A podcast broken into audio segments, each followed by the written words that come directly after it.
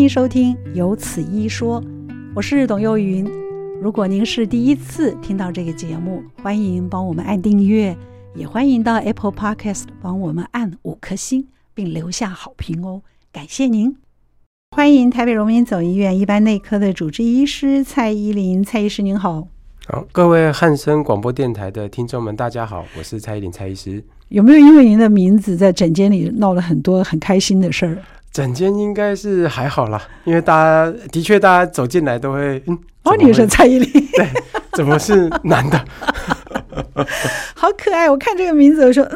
蔡依林医生，我妈名字取得好，真取得好。那现在搞大家都认识您，马上，而且只要进到诊间认识蔡医师之后，大概就不会再忘记了。好，这个不重要，重要的是我们刚刚在讲说，嗯，蔡老蔡医师听到我前面在跟大家分享说，高血压、高血糖是大家比较熟悉的。那个临床症状，蔡医师说，嗯，不一定了。那为什么不一定？因为他说高血压有了重大的改变，是不是？您告诉我们下好了。没错，就是在去年，台湾心脏学会发表了新的高血压的诊断跟治疗的指引，嗯、在去年做了重大的新的改变，最主要就是把高血压诊断的标准改成一百三八十毫米汞柱。我们原来多少？一百四九十。比较高嘛，对不对？对，比较高。那这一降十，那这中间是一百三到一百四，不是一下就多了很多病人出来了吗？嗯，是啊，这个原则上把标准的改变，当然会做出很大的影响。但最主要是因为发现说，根据很多的研究，不只是欧美的，还有我们亚洲国家一起联合做的研究，发现说，在一百三到一百四中间，其实。如果把它严格控制好，还是可以减少中风跟心肌梗塞的风险。所以，所以应该是说，本来的一百四九十这个标准定的太高了。哦，是哦。对，换个角度想，应该。所以从一百四开始有警觉，有一点晚了。您的意思？对，以目前就是研究的资料下去显示，应该还是在一百三八十以上。可是蔡医师，我也有听过另外一种说法，大家就是说年纪大的，就是稍微年纪大，当然高血压，我们刚刚在听歌，还有在前面跟蔡医师聊天的时候，有谈到说这个本来就是属于中年以后的疾病，四十五岁、五十岁以后才有的。那可是也有人说，这个血压会随着年龄可以做适度的调整，也就是说，六十岁、七十岁的时候，他的一百四血压算是正常。你有听过这样的说法吗？嗯，当然有，因为。原则上，以往的那什么高血压控制的，就是治疗指引里面，本来就随着族群的不同，甚至年龄不同，那有过糖尿病啊，或是肾脏疾病等等，也有不同的控制标准。不过在去年也做出了重大的调整。哦，是哦，没错，就是不管你是年纪几岁，那或者是有什么样的共病症，目前的目标都一样是在一百三八十。没有调整这回事儿，因为某种层面上，我想这个是为了让就是不管是医疗人员还是说民众哦本身自己的保健，我想应该是在好记忆哦，不用因为再去分区分。我年纪高了，我就可以稍微宽松一点。这宽松一点，原则上。呃，我想这个最主要还是提升大家的健康保险，就是医疗的、嗯、警觉性、警觉性了。嗯嗯哦，因为一直放着觉得没关系，一百四，它通常都会默默的就变成一百五、一百六。有对，对，因为高血压久了哦，其实它会越来越严重，原因是因为血管的弹性会丧失。嗯，它会变得越来越硬化。那最典型的就是大概就是说，在急性期的时候，大概就是收缩压跟舒张压都会很高，一百六、一百八。那舒张压可能一百、一百一。但久了以后，就会发现说，它会变成只有收缩压高，哦，就是一百六到一百八之间。那舒张压会越来越低。这其实是血管就是弹性丧失，然后硬化的一个表征。嗯嗯，舒张压其实年纪大了，如果没有本身的高血压没有好好控制的话，它随着年纪变大，它的舒张压可能会越来越低。这是因为血管弹性丧失，那就是因为高血压久了没有好好得到好好的充分的控制。我们今天就依次把这个相关的数据全部都请教清楚。那也有人说，一个是收缩压，一个舒张压，舒张压比较高，收缩压比较低，对不对？呃，收缩压会啊，收缩压比较高，收缩压比较低。那有人就说，收缩压高，你还可以稍微有点容忍度，但是舒张压太低的话，反而是一个比较严重的警讯。您怎么看？对于就是大概呃四十到六十岁之间的哈，如果收缩压正常，但是单纯哦单独的舒张压高，嗯，那的确也是有风险哦，如果比如说收缩压是一百二到一百三之间，但舒张要一百哦一百一，这个偶尔会遇到这种，其实中风跟心肌梗塞的风险一样高哦，也是高的，也是比就是一般的族群来讲还是偏高。嗯，那在更年纪再更广一点的族群，就是在更年长一点的族群的话，就很少单纯只有舒张压高的，通常都是一起高。嗯，那一起高，那目前我们最主要治疗的标准哦，通常我们都是以收缩压为主要的治疗的目标。嗯嗯，因为当其实收缩压控制的好，其实舒张压会很快的降，就是会降到正常，甚至有时候啊，就临床上我们会看到，就像我们刚刚提到的，因为血管弹性的缺乏，所以到最后其实舒张压是会变低，会变到五十几左右，嗯嗯，五六十左右，这个都是 OK 的。原则上没有症状的话，其实就是观察即可了。五十 听起来很低哎，蔡医师啊，说实在，能做的事情不多啊，真的。这就代表血管没了弹性，所以我们才要趁早，就是注意高血压对身体的危害。啊、因为当他已经失去弹性，对，当它已经失去弹性了，然后才来烦恼说他的我们的舒张压怎么这么低？嗯，那就是来不及了。所以收缩压跟舒张压中间应该是多少才是标准值？中间的标准值，原则上当然我们就是在五六十左右，就是我们这个脉压差哦，脉压差。那如果脉压差过高哦，除了我们说的血管缺乏弹性以外，另外一个有可能就是心脏其他就是的问题，瓣膜性疾病有可能会造成这个脉压差过高。嗯嗯，所以我想这个中间的中介值没关系，大家就先记着一百三八十。这个标准五十这样就对了，五十了不起，再抓宽一点，五十到六十之间就够了。就这这个就是可以给我们做参考。嗯，这就是数字的秘密。我们要赶快帮 大家先把你量血压的标准值，跟你怎么看待你的。高的高血压跟低的低血压就应该是收缩压跟舒张压之间的这个关系，还有要记得一百三跟八十中间还有这个五十到六十的一个缓冲，这个都是我们应该注意的。一百三八十是我们该记得的，对不对？对，一百三八十没有什么年龄的差异，通通没有什么年龄的差异，通通记得，就这个就这个数。对，就是所以才说去年做出了重大的改变，就是这样，就是诊断的标准跟控制的目标。那这个数字要在什么时候量是最最值得参考的？没错，姐提到了一个非常重要的事情，就是说我们量血压的时间点哦，跟地方都很重要。目前建议的量血压呢，首先第一个地点应该是在自家哦，自家在医院呢。不是医院，也不是医疗诊所，也不是呃农会，也不是就是公庙，都不是，邮局，对，也不是邮局哈，不是说今天我要去银行一 趟就顺便量一下。我想这个都是目前觉得会容易有误差啊，啊，容易有误差的一些地方，因为通常我们白天活动本来生理性血压可能就会稍微高一些。哦，所以我们要量到一个好的、正确、有参考价值的血压，应该是在家里。我目前的建议是在家里，但是家里呢，量的时间点呢，大概就是早晚。早上是什么时候呢？大概是起床、刷牙、洗脸，那大概坐着休息五到十分钟。哦，大概就是在这样的状态下量。我听哦，刷牙、洗脸，坐着休息五到十分钟去量，而且要在饭前。对，建议就是在饭前。最主要的原因是因为我们早餐有一些食物或者是饮料，可能会引起我们的就是血压的。升高，比如说像咖啡因，所以咖啡是会提升血压的。呃，刚刚喝下去就会提升血压吗？会，有的人会啊。哦，嗯，咖啡因本身就是有刺激性，嗯、对，所以有的人会啊，比较敏感的当然会、嗯嗯、啊，有的人一天就是可能反应不。就是没有那么明显的，或许还好。嗯，但万一量到了一个高，是因为喝完咖啡量到了高，那我们就不没办法去确定说到底是真的本身血压有高，还是因为喝了咖啡的关系。嗯，所以为了避免掉这样的误差，嗯嗯嗯，所以我们可能就是建议说尽量是空腹，嗯，把那些有可能影响到血压变化的通通排除掉，这样子就是 OK 的。好的，所以现在已经知道了量血压的时间，这个是早上，对不对？对，那晚上呢？晚上的话大概是睡觉前。睡觉前，睡觉前那也是一样，我觉得好记，就刷牙洗脸完，坐着休息五到十分钟，然后，嗯，对，而且连续可以量几天，这个就可以变成你的均值了。哦，连续量几天这件事情，我们去年心脏学会也给了一个口诀：七二二。什么意思？七二二就是说，如果从来都没有就是发现就是量过血压，不知道自己到底有没有高血压的，就是听众朋友们，嗯、大家可以。稍微记得一下七二二这个数字哈。就譬如说，在一个月内，我们挑一个礼拜，就是七天，连续量七天。那早晚第二个二呢，就是早晚一天量两次。那第三个二呢，就是一次哦。我早上量这一次呢，就是量两次，用两次的平均值。对，七二二连续量七天，早晚各一次。那再来量的时候呢，一次量两次。那我们建议啊，一开始都是先量左右两手，分别量。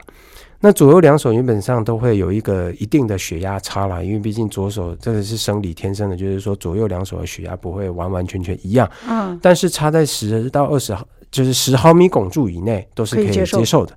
但如果超过二十毫米汞柱，就要担心是不是就是有就是有关手部那个肩胛骨动脉血管的狭窄的问题。不会吧？这哦，这个临床上，临床上偶尔会有。那或者是说，三十到五十岁的就是朋友们，如果偶尔发现说自己的血压左右两手差很高，嗯，那可能又是先天性的其他，比如说主动脉狭窄等等的问题。再说主动脉窄窄缩，所以才说血压这件事情其实里面大是大学问呢。呃，对，所以。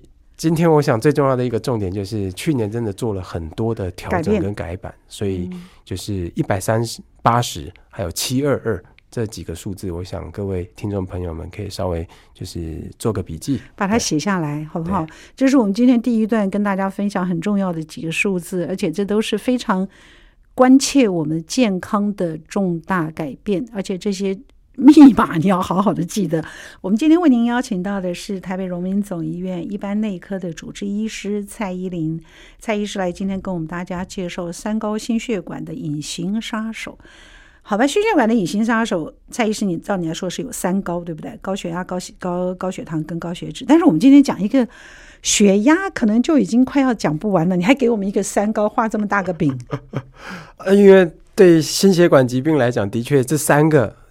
高血压、高血脂、高血糖都是杀手，而且没有哪一个比较比重比较低，并没有，吗？对，他们都很危险。我一直以为血压比较危险，其实没有，并不是。呃，因为毕毕竟在心血管堆积的脏东西就是杂质斑块，主要组成是血脂、胆固醇的部分。哦，那血糖本身就可以引起血脂跟血压的异常，所以这三个三高没有哪一个是。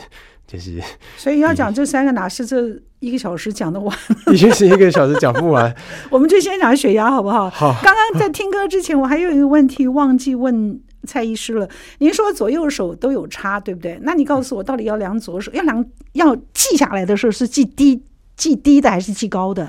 呃，原则上我们会刚刚会提到，就是说一开始可以建议大家量左右两手都各量一次。嗯，那最主要是要去看说有没有异常的左右两手血压哦，尤其是收缩压差超过二十毫米汞柱。一般差多少是正常的？呃，大概十以内都都都是还好的，可以接受。啊，十到二十之间，大概就是再多量几次，再做多注意一下。嗯嗯。那如果都在十毫米汞柱以内的话，那到底要量哪一只手？没差。以往就是习惯是量非惯用手，比如说大家都是量左手，但其实后来发现，其实对就是血压的量测数据，对后续的预防保健来讲，量左手量右手没有太大的影响。只要你固定就好了。对，固定有量，重点是有量，嗯、而且固定量那一只，你不要今天量左手，明天量右手，记下来的数值就不一样。对，对不对？就是固定。哦，所以非惯用手是左手。你知道我刚才听歌的时候，我跟蔡医师讲说，蔡医师，我们量左手是因为我们靠近心脏比较近。结果蔡医师给了我一个好好可怕的回答啊。呃，其实。呃，心脏分出来的第一个主要的分支是右手的血管，并不是左手。它只是我们为什么左手靠心脏比较近啊？呃，并并没有，好 丢脸了。好，所以其实是右手靠心脏比较近。好，这个是一个趣事。好，那您告诉我们，就是在一百三、一百四之间，我们到底要在什么数才需要吃药？如果不吃药，我们可以靠什么让血压维持在一个一百三的标准之内？好，这。提到一个非常重要，就是说，当我们把血压的诊断标准往下修了以后，嗯，那我今天如果是一百三、一百四之间，对呀、啊，但这样子我我就变高血压了，那我就很可怕，我就要立刻开始吃药了。是不是？我想未必是这样子的哈，就是当我们发现自己有血压偏高的情形，哦，一百三到一百四之间，我们会定义它为高血压、低期的高血压。嗯，其实更重要的、最重要的一件事就是开始注意到自己的健康，要有良好的生活习惯。譬如说从饮食做起，嗯、哦，那原则上有一个叫得蔬饮食，原则上或者是就是要少盐呐、啊，少油啊，吃多吃蔬菜，哦、得蔬饮食，嗯，嗯，然后再来，其实我们很常讲的，但是有时候医医疗人员自己也做不太到，就是要多运动，规律的运动。然后如果有体重的问题的话，我们要减重，适时的减重。嗯，然后有抽烟的话都要戒烟。那在这样子的良好的生活健康习惯的话，其实不管是光是得舒饮食啊、减重啊和运动，这些都有降血压的效果。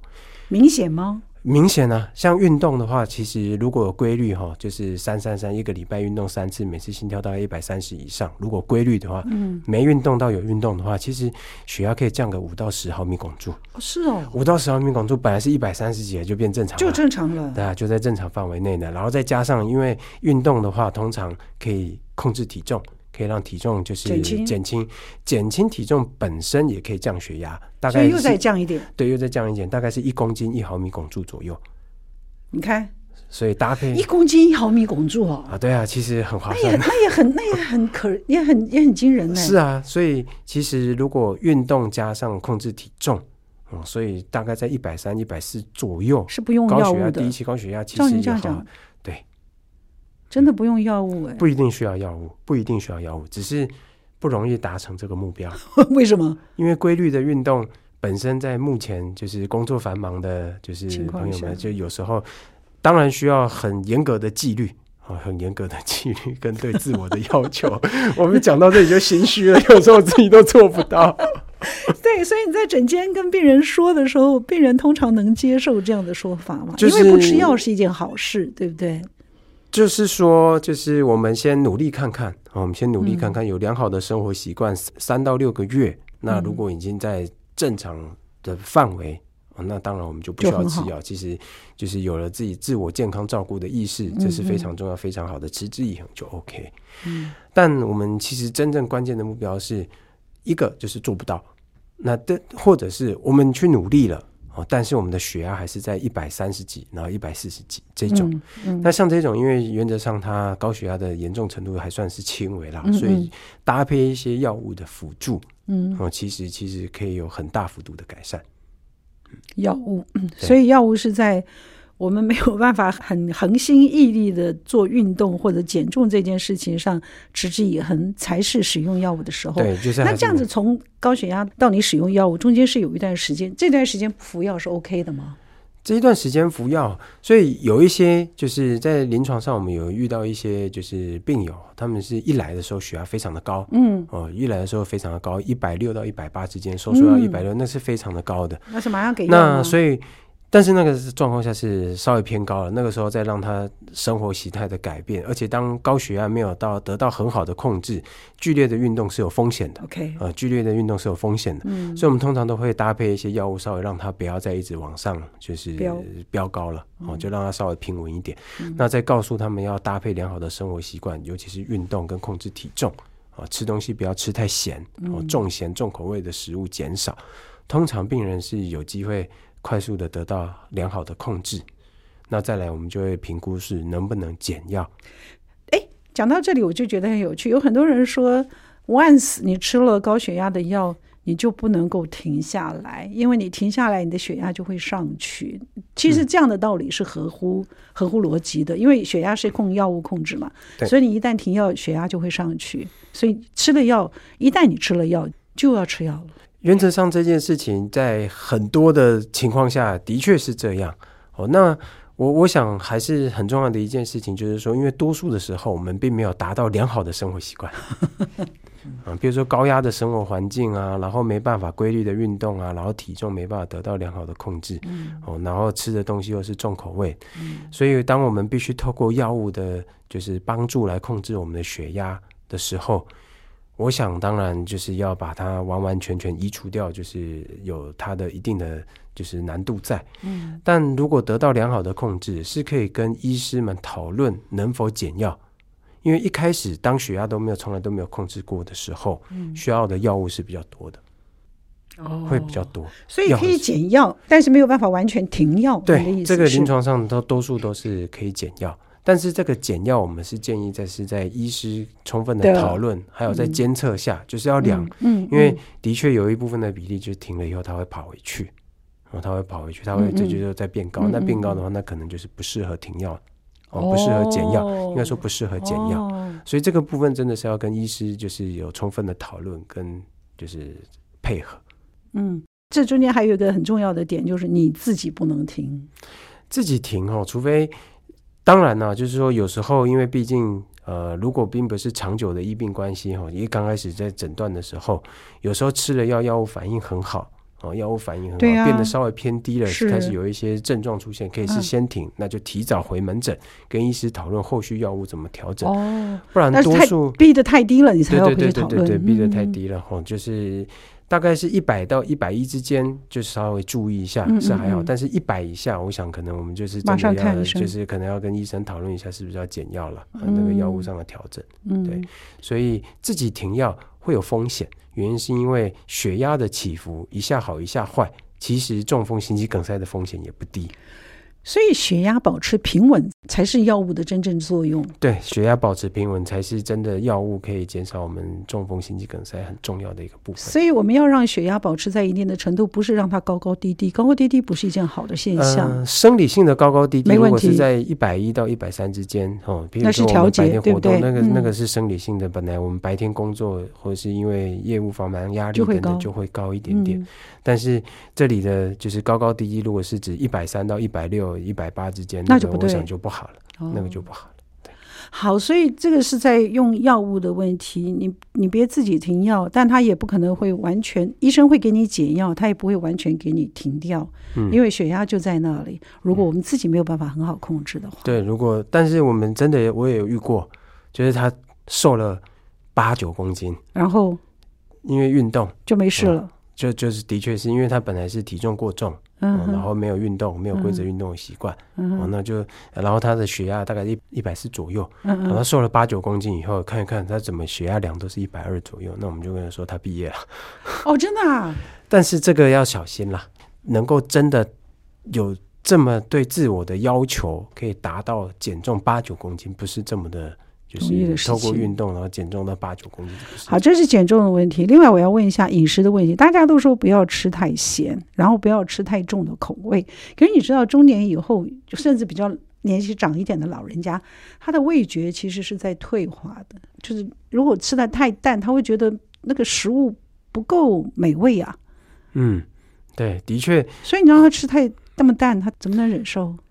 是这个，就是我们临床上的，就是在沟通协调，就是上的困难啦，嗯，上的困难，因为毕竟我们知道健康的饮食习惯才会有好的就是身体嘛，嗯，对啊，但是因为的确味觉在退化，所以就是我们会偏向吃去吃重口味的食物，嗯嗯，这个真的是难免，所以才会出现低钠的啊、食盐啊等等那些，哦，但是我想那些都不是一个。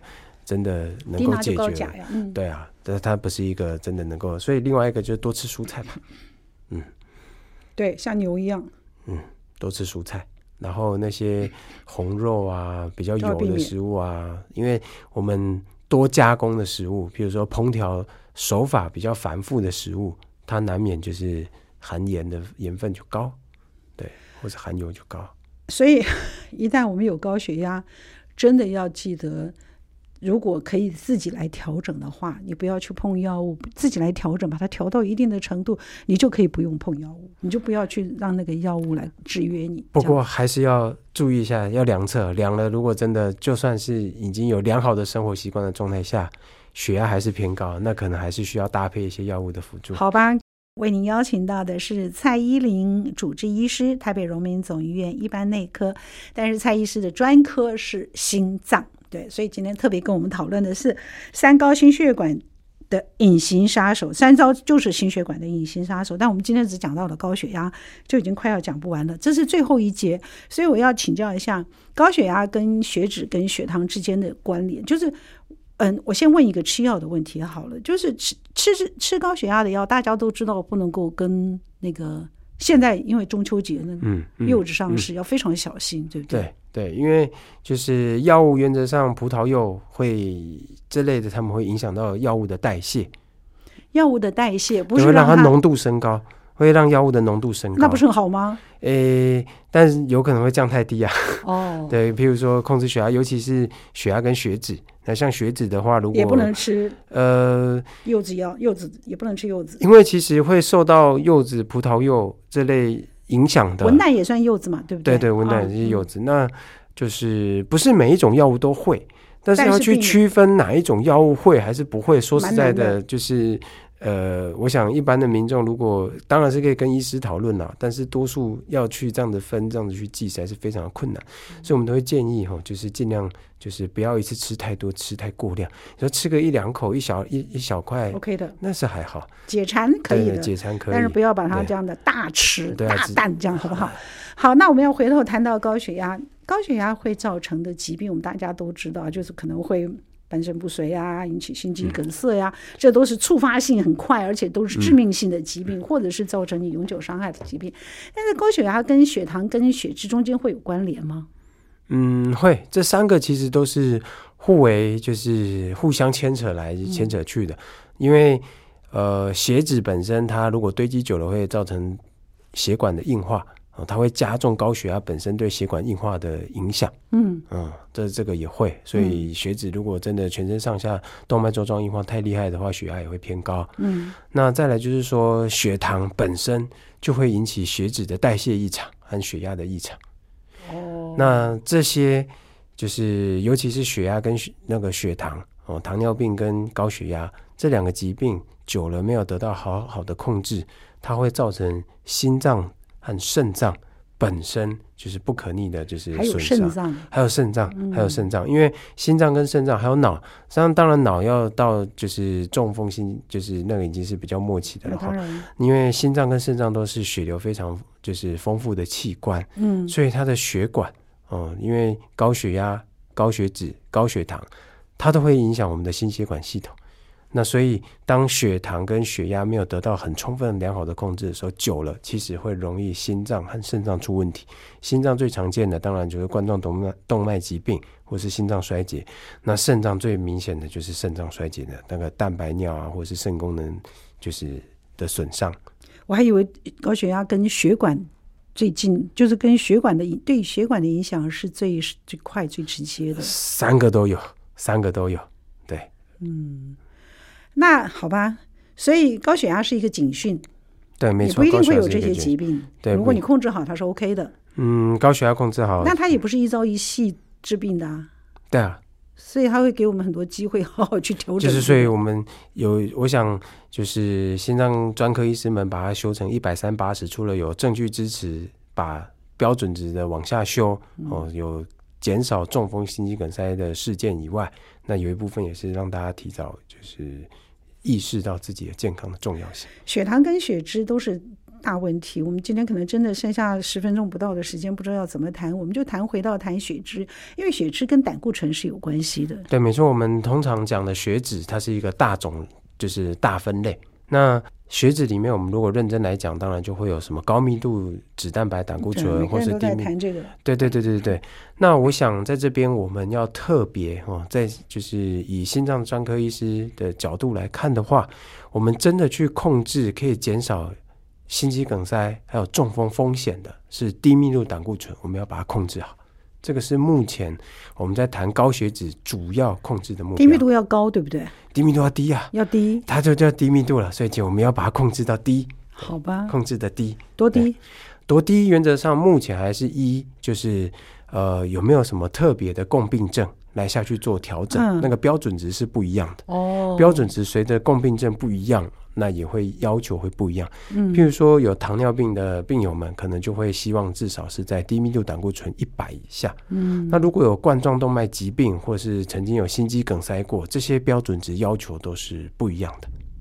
那中风啊，肾功能不好啊，健康的是一百，对不对？呃，健康的人如果都没有任何的共病症。都没有任何我们刚刚提到的高血压啊，或者是糖尿病啊，那标准值的话，我们大概还是定在一百六以上哦，一百六以上。但是，一百六其实一百四到一百六就已经是偏高了，所以其实就是要注意饮食了。因为有一些医疗院所我们的标准值是设在一百三的，像台北荣总的医疗标准值是设在一百三。哦，我们是一百三。对对对对，所以嗯，说实在的，呃，当然因为。就是卫福部健保给付药物控制的 范围，就是如果低密度胆固醇超过一百六，然后经过良好的饮食习惯还是这么高，是可以考虑药物控制。用药。对，可以考虑药物药物控制。那我们一般在一百三是 OK 的。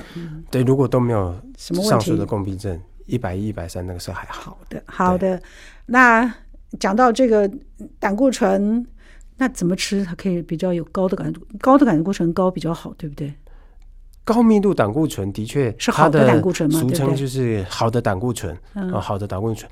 但根据医学研究显示呢，就发现说，当好的胆固醇量很少哦，所以增加心肌就是心血管疾病。